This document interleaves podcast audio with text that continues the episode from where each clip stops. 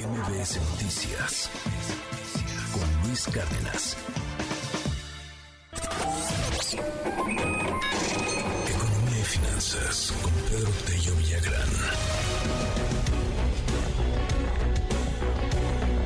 Bueno, en el asunto de las exportaciones no petroleras se cierran en 2022 en máximos históricos, pero van en desaceleración. ¿Eso qué quiere decir, querido Pedro Tello? Te mando un abrazo, muy buenos días. Luis, buenos días, qué gusto saludarte a ti también a quienes nos escuchan.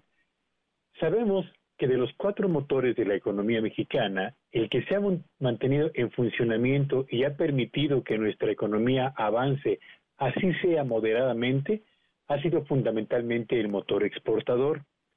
De modo que de lo que ocurra con la venta de productos mexicanos a otros países, pero particularmente al mercado estadounidense, dependerá en buena medida el comportamiento que muestra la economía mexicana en este 2023, que como ya sabemos, todo mundo espera, incluso el Fondo Monetario Internacional, que avance a un ritmo menor al que registró en el año 2022.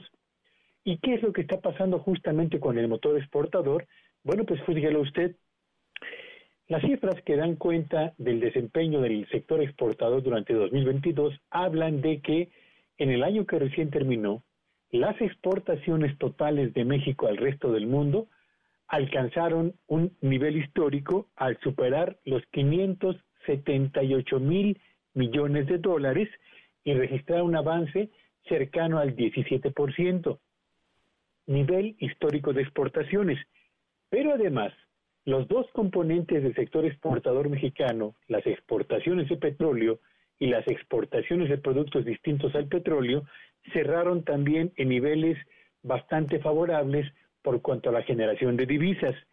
Registraron crecimientos de dos dígitos, lo mismo las exportaciones de petróleo que las exportaciones industriales y particularmente las de la industria automotriz y de productos electrónicos.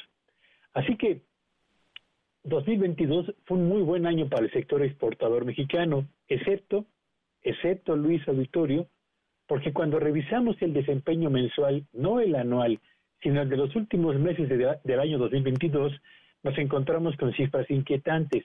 En octubre, en noviembre y en diciembre, en esos tres meses, las ventas al exterior de productos ensamblados en nuestro territorio registraron retrocesos.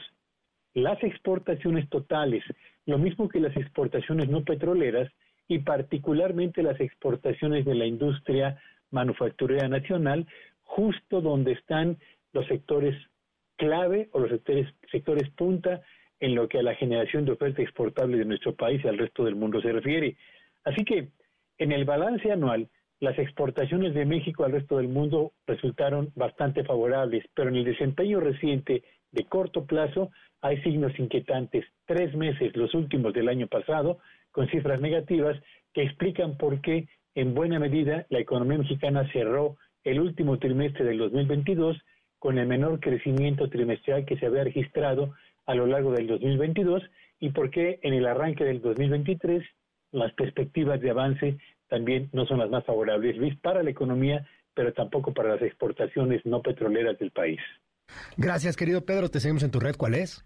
Sí, aventuras en arroba Villagrán y que tengan un espléndido día. MBS Noticias Luis Cárdenas.